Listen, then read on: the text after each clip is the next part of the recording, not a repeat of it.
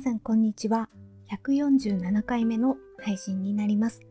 今回はあなたが眠っている間にを見ましたのでその感想を話したいなと思っております。はい。えーとまあこのカンドラの感想を語るのですがその前に少しだけちょっと注意事項をお話しさせていただきたいと思います、えー、何かと言いますと今回100な、えー、147回目の配信になりますが146回目の配信から YouTube の方にも私配信するようになりましたでえっ、ー、と案外146回目の収録を撮ってから YouTube に配信するまで結構すぐできできてしまったというかできたんですよね。ですので、えー、まあその流れでここからはポッドキャストの配信は今までと同じですが YouTube もあこの調子だったら続けていけそうだなっていう感覚が今のところありますのでこの今話してる音声も YouTube に投稿すると思います。でもまあ YouTube に投稿するとなりますともしかしたら YouTube 経由でここからあのこのポッドキャストを聞かれる方もいらっしゃると思うんですね。で私はあのポッドキャストではここ23ヶ月は定期的にカンドラを見たあ見てその感想を語る配信をしているんですね。でまあもしかしたらこの YouTube 経由でここからそのカンドラのことでっていうことで引っかかってたまたま見つけていただいて聞かれる方もいらっしゃると思うのであのその場合をちょっと想定してちょっと注意事項を話したいなと思ったんですね。いや何を言いたいかっていうと詳しい人ではない私はカンドラは今年の5月から定期的に見るようになった人なんですね。えー、ですのであの YouTube で配信するからといって何か特別詳しい解説をするということではありませんのでその点だけちょっと先に説明しようかなというふうに思いました。もともとポッドキャストをやっていてでその流れで5月からまあこれは愛の不時着がきっかけなんですけれどもあの見てあカントラすごいなって思ってそこから定期的に見るようになりあそれで、まあ、あのポッドキャストもずっとやっていたのでそうなるとカンドラのことを語りたくなるんですよね。もともとポッドキャストをやってたがゆえに、うん、こういうなんか自分が夢中になることっていうのは話したくなる。だからその流れでテーマとして選ぶようになったんですね。もしかして何かカンドラの詳しい情報をね、知ることができると、もし思われた方がいたら、ちょっとそうではありませんっていうことだけお伝えさせていただきたいなと思ったんですね。私が YouTube であの勉強させていただいている YouTube のチャンネルはですね、地下チャンネル韓流本舗ですね。えっ、ー、と、田代千佳代さんと高橋直子さんのお二人が、あのお話をされております。このチャンネルがすごく勉強になりますので、あの、そういうチャンネルを見られた方がいいと思います。はい。私は、あの、まだ俳優さんの名前とかも、なんかこう、おなじみの人で、で、あ、この人前もどっかのドラマで出てきたとか、そういうぐらいは、あの、わかるようにはなってきました。なんですけど、例えばそういう人までの名前までわかるかって言ったらそこまででもないですし、あとどうしてもできるだけ過去の作品も交互に見たいなっていうふうに思っておりますが、なかなかそこまでは手が出ないっていうのと、あと今見るとちょっと時代的に辛くなってしまう。私あの、ツンデレの耐久レベルが低い人なので、ちょっとなんか途中で見るのが苦しくなってしまったりもあるのでなんか勉強するためにやっぱりこうその時代に一石を投じた作品っていうのは見たいって思ってるんですよ。思ってるんですがなかなか追いついてはいないのですがでもまあゆっくり、えー、自分なりのペースでできるだけ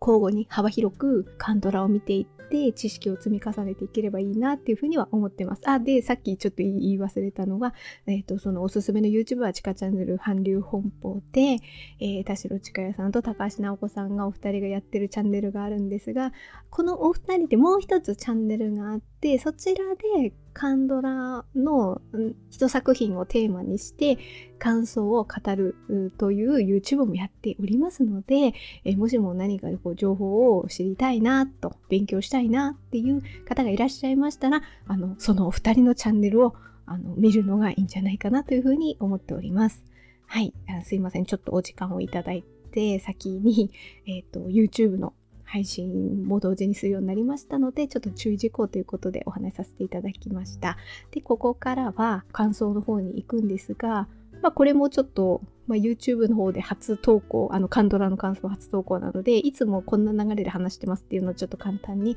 お話しさせていただきますと、まず、えっ、ー、と、このドラマの簡単なあらすじをお話しさせていただき、そして、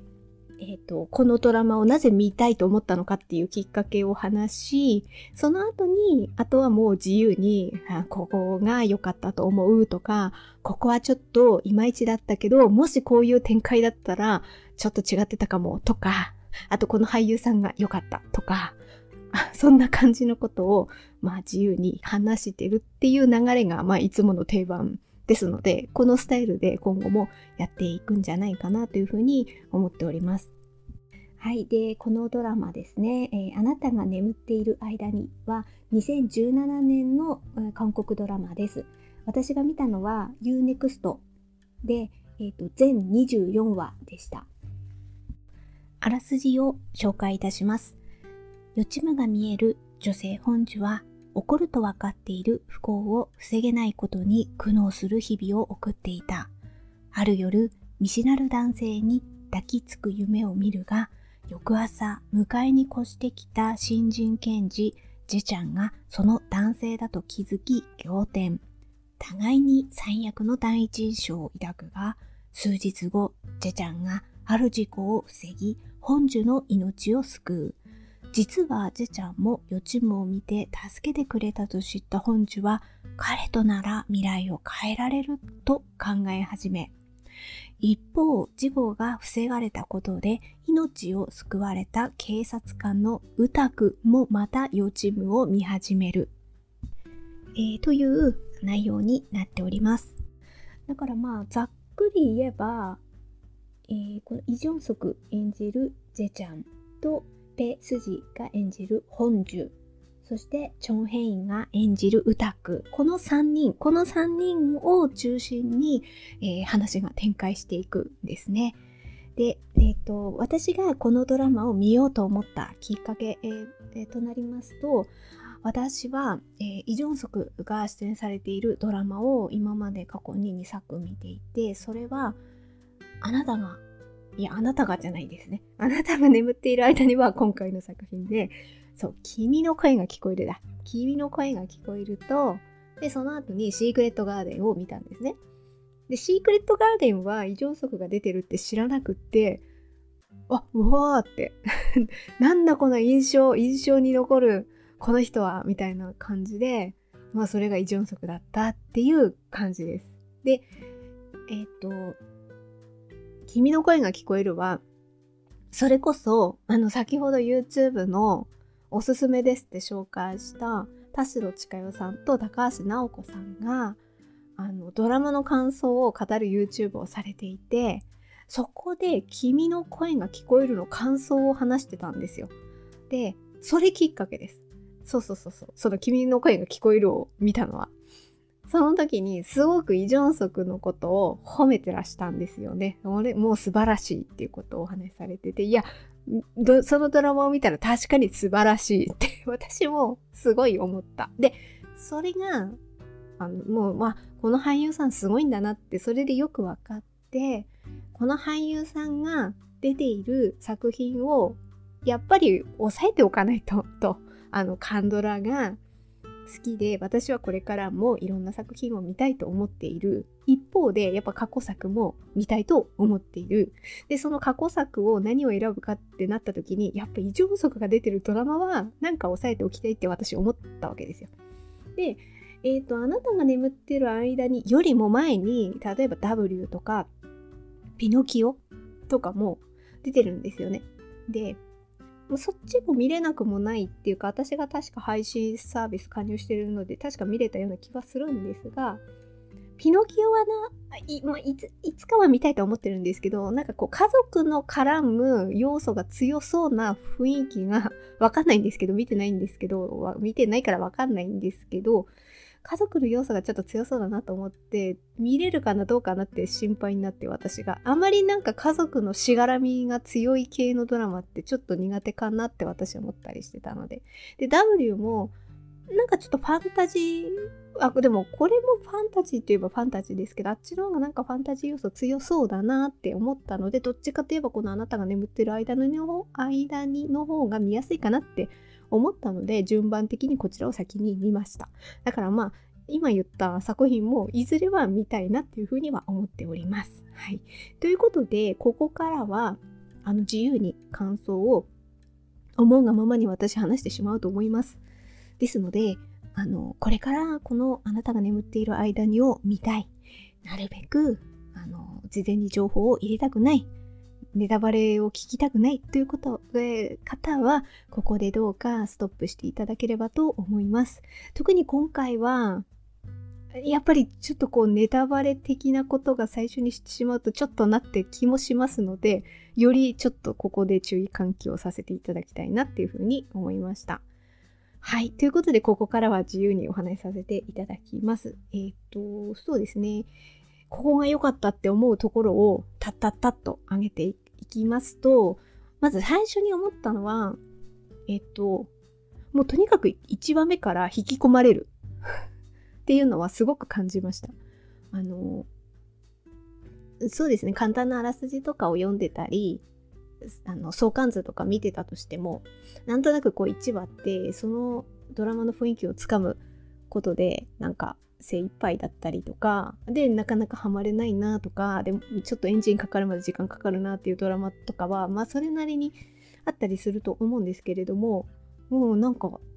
うなんかこう車に乗ったらスーッと走り出したぐらいな感じでもうその世界にスーッと入ってったっていう私は印象を受けました。で、あとは映像が綺麗ですね。で、特に1話から、ちょっと雪、雪っていうか、冬なんですよね。だから雪が舞うシーンとかあったりするので、そのこの雪のちらつく、あの、ちらちら降っている感じとかを、こう、と、えっ、ー、と、なんかこう幻想的に映すタイミングとかあるんですよね。あれで、あ、なんかすごい映像綺麗だな、みたいな風には思いました。で、えっ、ー、と、このドラマは、ラブストーリーといえばラブストーリーとも言えますけれども、どちらかというと、なんか、お仕事ドラマとしても私、すごいよく見れたなっていうふうに思います。で、これは、私、何回目だったかな。えっと、ラジオロマンスっていうドラマを私、何回か前に143回目のポッドキャストでですね、これはちょっとポッドキャスト版でしかあの143回目は配信してないんですけどこちらでラジオロマンスっていうドラマをについて話したんです。あちなみにこのラジオロマンスにもえー、っとこっちのキム・ソヒョンが出てるんですよね。こっちのあなたが眠ってる間にの方にも出てるっていう感じで。あえそうですね。こっちあなたが眠ってる間にの方が先になんですね。そうですね、2017年だから。で、ラジオロマンスは2018年のドラマで、はい。で、まあまあ、そう、そう、キム・ソヒョンがどっちも出てるドラマなんですけど、そのラジオロマンスの感想を話した時にちょっと言ったんですけど、なんかすごいカンドラあるあるが詰まってるドラマなんだけれども、ここがちょっと惜しいみたいな風に思ったんですよ。その、あのラジオロマンスの方では。で、その中の惜しい要素の一つに、お仕事ドラマとしてはどうなんだろうっていうことを私言ったんですよね。なんかラジオロマンスっていうタイトルにしてるくらいなんだからそのラジオを作る現場の仕事のこととかあとはやっぱりこのラジオっていうこう限られた空間の中で、えー、それぞれの、えっと、おしお仕事の携わる人がいてその人たちとの関係性とかがもっと素敵に描かれていたらこのドラマももっと良かったのになみたいなことを私この143回目で言ったんですよ。でそれを思ってこの今回あなたが眠ってる間にを見たらここれだよと思ったんですよ。そうこういう感じを私はラジオロマンスでも求めてたんだよみたいなあのなんかこっちもあこっちもっていうかなんかお仕事ドラマとして見れるんですよね。やっぱり。えっ、ー、と次ちゃんが検事であのその新人検事として配属されるわけですよ。でそこに行ってその配属された先との仕事仲間ですよね。それとどう関係性をなんかこう積み重ねていくかみたいな。で私3話くらいの時に私ちょっと手書きでだから印象残るところとかノートにメモしたりするんですけど「じちゃんの職場空気悪そう？クエスチョン」みたいな こととか書いてるんですだからその最初の時はまだ関係性が築けないからちょっとえっ、ー、と、じちゃんも舐められるみたいな感じで、え、これどうなんだ？このまま悪いまんまで行く、あの、お仕事の雰囲気、職場の雰囲気なのかな？どうなんだろう？って思ったら、それが、こう、やっぱこう、時間とともに、いい、それぞれの、その、検事の、えっ、ー、と、えっ、ー、と、先輩検事との関係とか、あと、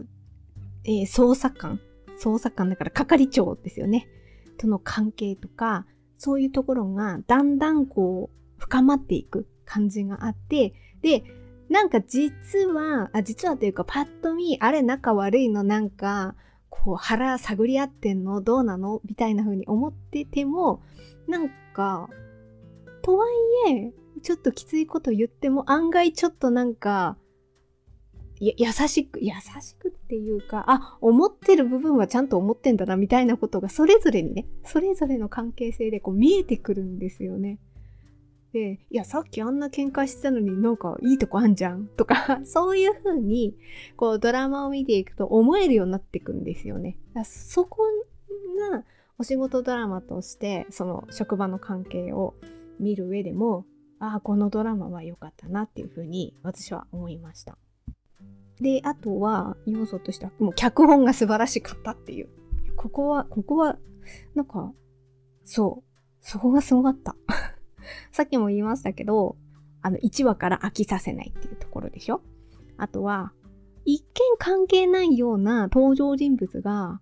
これは見ていくとわかるんですけど、こう、過去、過去に行くと、繋がっていたり、あと、こう、未来で事件があると、うん、例えば、よく行く先のカフェ店員さんが、ただのカフェ店員さんとしての関わりだと思ってたら、その後案外事件とかも起こって、だんだん深い関わりになっていくというか、あ、この店員さんも案外こういうところで関係してくるんだ、みたいな。そういうところがこう、つながっていくんですよね。だから点と点がつながっていく。だから、やっぱ見ていて、どんどん引き込まれていくんですよね。最初はこう点でポツポツポツってしか見えなかったものが、1話、もう1話って進んでいくと、あ、実はこことここがこういうことになってたんだ、みたいな。で、それは、えっ、ー、と、ジェちゃんと本樹の幼少期の、あの、回想シーンも適度に入り込んできて、そこでも繋がっているっていうのがだんだんと分かってくる。そこが、あの、なんかクリアになっていくんですよね。え、これどういうこと？って思ってるのが、だんだん、ああ、そこで、ここで、ああ、実は、し、なんか、出会ってたんだ、ここで、みたいなことが、それがね、こう連続して起こってくるんですよね。そう、そういうところがあるから、あよくここ、こういう脚本書けんな、みたいな風に 思いました。だから、あの、こう、全24話ですね。全24話ですけれども、こうたんああのその次はどうなんだろう次はどうなんだろうみたいな感じでずっと見ていけたドラマだったなっていうふうにも思いましたあとねこうでもそういうふうにいろんなこうつながりとかがあると見ていくとえあれあれなんでとかああれどうなったのみたいなことやっぱ途中で思ったりするんだけどちゃんとその答えもあ私が思った答えもなんかドラマの中で出てきたんですよね。だからそれが良かった。で、これは、例えば具体的に言えば、ジョン・ヘインね。ジョン・ヘインの、だから、えっ、ー、と、ジョン・ヘインは、ウタクだ。ウタクは、あ、だから、あの、ネタバレだから、するから言っちゃいますけど、警察官でいると。で、えっ、ー、と、ジェちゃんと本樹と、こう、関係性を、だんだんと、も同い同い年の3人として、えー、交流をしていくと。で、本樹にもちょっとこう、恋心を持っていたりとかするみたいな、なんかそういうこうつながりがあって、で、歌子はこう警察官として日々、もう充実というか頑張って仕事をしているけれども、あれなんか歌くあんのみたいな風にちょっとずつ思わせるようなシーンが入ってくるんですよね。あれ？歌くな、なんかこう後ろめたいことあんの？え、なになにみたいな。え、めっちゃなんかすごいいい人で警察官として頑張ってるじゃんって思ってるんだけど、なんかこうだんだん、えっ、ー、と中盤から後半にかけてだんだんそういう風に匂わせてくるシーンがあって、で、それ何かっていうと、あの色が識別できないんですよね。だからそうなると、警察官としては本当はダメなんだけど、みたいな、なんかそういう心の引っかかりが歌くにはあったっていうのがわかるんですよね。でそれが、こう、えみんなの前で、よりによって裁判の証言をすることによってオープンになっちゃうんですよね。そ、そう、ええー、みたいなことになるわけですよ。で、そうすると、え、今までのその警察官としての職を追われ、てしまうわけで、え、チョンヘインどうなんのその後？みたいなこととかね。いや、これチョンヘインをどうか、どうか救出してくれみたいなこととか思ったあ、チョンヘインじゃないですね。歌子だね。歌子を救出してくれってこう、見てる途中で思うわけですよ。あそこまで、ええー、みたいなことになって、え、この後、え、なんか、でもほら、本樹は、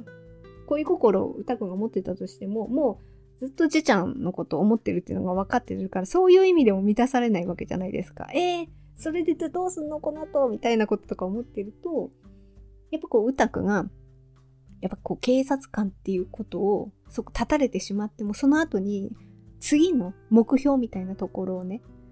あの、まあ、それはたまたま、本樹が夢で見るの、見るんだったかな確か。うん。そういうので、そっちの道に行くよ、みたいな感じのことを言っていて、で、それに向けて、よし、やるぞみたいな感じのシーンにつながっていくんですよね。だから、なんかちょっとそこで救われたんですよね。だから、そのさっき、なぜどうなるの？みたいなこととか出てくるんだけど、そこが、あ、よかったみたいな風にちょっと答えがあったっていう。あとは、私のちょっと、まあ、ラジオロマンスを見たのも、あのキム・スヒョンが出ていたってですごいこのキム・スヒョンっていうあの女優さんがあの私のこうなんとなくこう目を引くというか推し推しの女優さんみたいな感じがちょっと心に留まる女優さんみたいな風に思っててで最初の方で出てくるんですよ。でこう家庭内のトラブルがあってその娘さんっていうところでえっ、ー、とおじちゃんと本地と関わっていくと。でそこでもね、やっぱりいい、いい感じの、こう、目がキリッとしてるんですよね。だから、こう、すごい大変なこととかもあっても、やっぱりそれを、なんかこう、自分のこう、心に思ったことをちゃんと、ちゃんと言うみたいなね。ちょっとガッツある系の女子やってるぞみたいな 感じで。で、ちょっとツンツンしてるけど、でも可愛らしいところもあるみたいな感じで。で、そこのキム・スヒョン、だからソユンか、役どころはソユンが出てくるシーンってもう最初の方のところで、あとは確か留学行っちゃうんですよね。で、留学行って、一応、えー、じちゃんの弟さんと同級生で、まあ、その二人がいい感じみたいなところは映してるんだけど、あの後どうな、どうなるんだろうってちょっと思ってたわけですよ、私。そしたらちゃんと最後に出てきたから、あ、そこも、なぜ、なぜっていうかどうなったのっていう答えがちゃんとあったから、あの、最後にもでちょっと出てきて、あ、いい感じなんだね、みたいなところをね、ちょっと見れたからよかったなっていうのがあった。で、あと、例えばもう一つ言えば、えっ、ー、と、係長ね、もう係長のこの、この係長の役どころがこんなに影響、影響してるっていうか、実は繋がってたっていうのが全然わかんなかったたですね、やっぱり。ここのつながりがすごいなっていうふうにも思思ったんですけど、えっ、と、これなぜ、なぜって思うとこが係長に対してあって、係長は係長でこう、夢を見て分かってた部分があるから、実はじちゃんのことをね、そう、なんかこの、この若造みたいな感じの最初はあるんだけど、なんやかんや助けてんですよね。で、まあそれは、ああ、なるほどなって後からわかるんですけど、あ、そっか、係長も思うところがあったんだなとかそういうのはわかるんですけど、ただ、そのじちゃんが職場に来るまでの間に、この弁護士、え、弁護士、えー、っと、名前何でしたっけ？あ、そうそう、ユボムね。この弁護士。うーんと、この、この人がだいぶやっぱりこういい悪役感をこう出してたんですよね。で、私不思議だったのが、この係長、ね、ちゃんとこう志のある係長が、なんでこの弁護士さんの方になんか、な、なんだろうな、助けるみたいな立ち位置だったのかなっていうのがちょっと不思議ではあった。でも、それが、その最、最後の方で言ってた、ああ、なるほどなって思ったのは、シーンが出てくるんですよね。やっぱりこう、係長は、やっぱりというか、このユボムが、誕生、え？なんか、同い年で、係長の弟さんと、同じ誕生日だった。だから、やっぱりこう、気になるっていうか、なんか、なんか、危なっかしいっていうの分かってたんでしょうね。やっぱり係長ってなんやかんや言ってできる男ですから、係長は。だから、この弁護士は、なんか、危うい。で、危ういし、なんとなく弟をちょっと思わせるような感じがあったんだな。だからなんか、ちょっと近く、近くにいるっていうか、いや、そうじゃなかったら、いや、この弁護士いけすかないなって思ったんじゃないかなって思ってて、なんで係長そうやって手差し伸べてたんだろうみたいなことがね、あったのが、なんか弟さんをちょっとね、そういう、同じ誕生日でみたいなところがあったからだったのか、みたいな。ね、弟さんのことは助けてあげられなかったから、なんかこの弁護士さんのことは、みたいな風に、ああ、思ったのか、みたいなことがね、思わせるような展開になってたから、ああ、なるほどな。なんかそこも私のこう、つじつまがあったっていうところがあって、まあそういう意味でもやっぱりこう、脚本が素晴らしかったな。ちゃんとなんか、雑に、雑にしてない。ちゃんと、あ、ここ、なるほど、ここだったから、係長はこういう風だったんだなとか、そういうのがね、分かってくるんですよね。それが素晴らしかったなっていう風に思いました。あとはね、えー、脚本が素晴らしかったっていう中での、シリアスだけどシリアスになりすぎないっていうところがすごいなって思って、やっぱそこの抜け感が、息抜きポイントみたいなところが、やっぱイ・ジョンソクのちょっと今までにはない抜けた性格？っていう、なんか自撮りしちゃってみたいな。で、ちょっとなんか調子いいこと言っちゃってみたいな。それはなんか可愛げのあるみたいなところ。ただただこう真面目な人だけではないみたいな。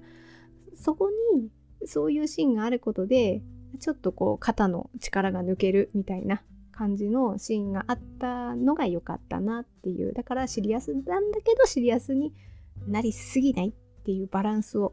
取っていたんだなっていうところ。あと、あとそれの助けになったのは、やっぱりチョンヒンですよ。歌く。二番手男子の素晴らしさ。いや、こんなに清々しい二番手男子がいただろうかみたいな。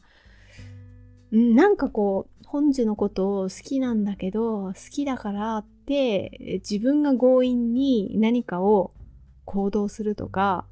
何かを言うとか、そういうことではなく、ただただ大切に本樹の気持ちもなんかわかるからこそ、温かくそっと見守っている、あんなすがすがしい、にこやかな顔で、みたいな。あれが、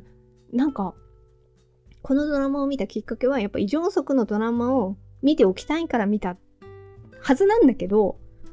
やっぱりチョンヘイに持っていかれるっていう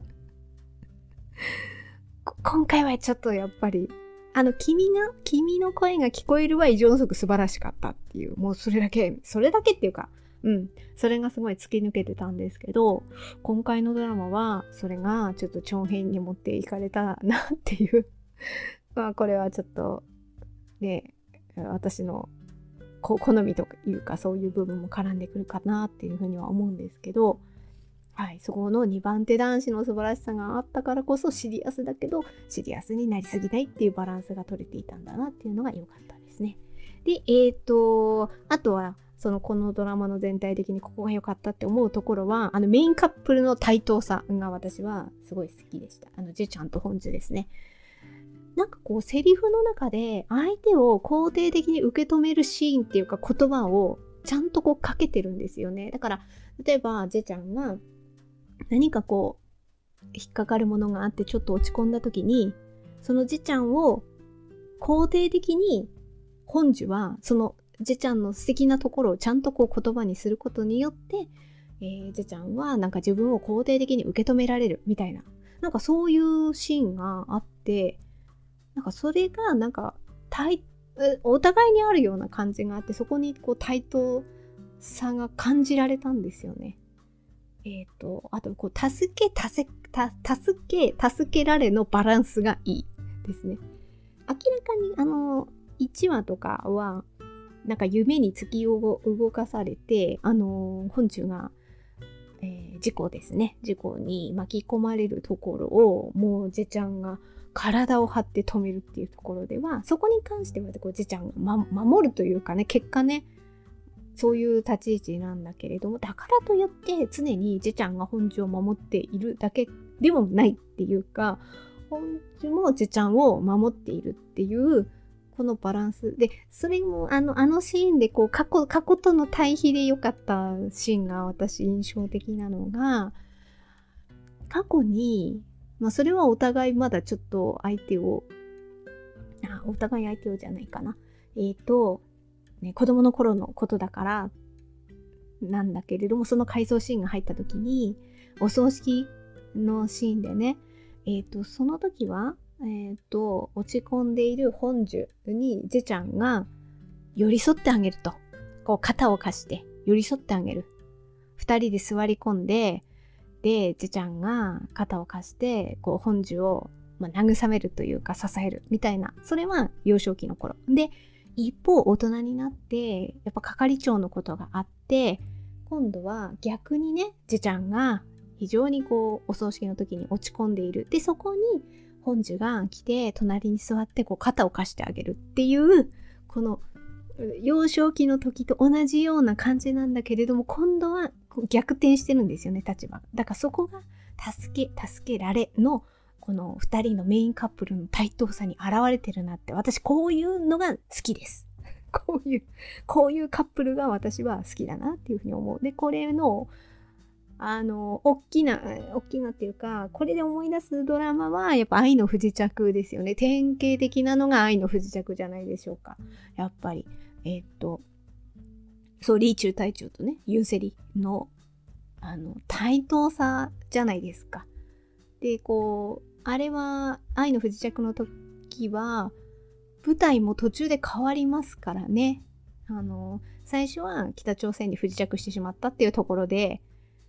えー、ユンセリが北朝鮮に行く。で、後半は逆になるんですよね。場所が逆になったりとかすると、あの、そこで、あの、必ずしもね、どっちかが助けて、どっちかが助けられるっていう関係性がこう対等になってるんですよね。もう。だから私、その、まあ、愛の不時着にはまったのって、やっぱそこ、そこの要素がものすごく強くて。だから、あの、やっぱりこうメインカップルの2人がどういう関係性を築くか、そしてそこに対等さがあるかっていうのは私は結構なんか目に入目につくっていうか気にしてしまうタイプなのでそういう意味では今回のあなたが眠っている間にの対等さがこう感じられたのでそれが良かったなっていうふうに思いましたであとは思うのは一番泣いたシーンねこれで私はどこのシーンで一番泣いたかっていうのはチョンヘインと、チョンヘインじゃないや。だから、ウタク。ウタクと、ウタクと先輩のシーンですよ。あの、最後の後半にかけての、ウタクの、まあ自分が言えずに、何かでもずっと多分心に引っかかっていて、このままじゃいけないと思っていた。でも、警察官も続けたいみたいなのがあった上で、で、それをもう腹くくって、あの裁判の時に言う。で、その後ですよね。先輩は、まあその前から、裁判の前から、なんとなく多分そうなんだろうっていう風な分かるシーンがあって、その分かった中で、先輩は助けてたんですよね。はっきり言わないけど、お前見えないのかとか、そんなことね、言わないで、それを察して、で、その上で、あの、言葉をかけてね、特徴とかをあえて伝えて、色じゃない特徴を伝えたりとかして、で、判断が迷ったところを助けたりしてるんですよね。だから、その、もともと、歌くとその先輩の関係性がすごい良かったからこそ、先輩が、いや、なんでだよ、みたいな。なんでだよって言うんだけど、でも、歌くは歌くで心に引っかかるものがあって、まあ、まあ、予期せぬ形でだったけれども、ここで言えたっていうところをね、なんか2人でこう噛みしめてる廊下のシーンね、もうあそこが一番私は泣きましたよ。だからそういう意味でもやっぱり歌くというかチョンヘインに今回は私はやっぱだいぶやられて分かってましたけどね。あのあれで見てましたもの。あれですよ。あのよくおごってくれる綺麗なお姉さん。あれを見あれが私チョンヘインの作品で一番最初に見たかもしれないですね。はい。あれを見てたから、すごい清々しい素敵な俳優さんだっていうのは分かっていて、でもあのドラマ自体は私ちょっと見るのが辛かったので、いや、その、その、あの、メインカップルの2人のことではなくて、こう、家族のしがらみのあれがちょっと私には、あれはきつかったんですよね。まあまあ、なんですけど、あの、チョンヘンが素敵だっていうのは分かってて、分かった上で今回も見たら、やっぱり素敵だったっていうのを再確認しちゃ、再確認ですね。はい。再確認したドラマでもありました。ということで、えーと、今回はあなたが眠っている間にの感想をお話しさせていただきました。今のところ、そうですね、見てる途中のドラマがないんですよね。あ、見てる途中のドラマがないっていうのも変な話なんですが、あれは見てました。恋愛なんていらないだ。Unext 独占配信の。ただあれは、まだ最終回まで放送されてないので、まあ、途中で止まってるしかないので、それは致し方ないんですけど、他に途中まで今見てますみたいなドラマがなくて、この次何を見るかっていうのはまだちょっと考え中です。はい。でもまだ恋愛なんていらないは最終回まで行か行ってないので、感想を語れないので、その間に何かは見たいと思っております。そろそろそうですね、ちょっと何年か前の、何年、いやでもまあ、あなたが眠ってる間にも2017年だから 前っちゃ前なんですけど、私は本当はもっと前の、もう、あの、なんかこう、カンドラの歴史をね、なんか感じたいから見たいんですが、まあ、それがちょっと今、どうしようかなっていうのはちょっと考え中ですが、定期的にこれからもカンドラを見て、その感想を記録として残していければいいなというふうには思っております。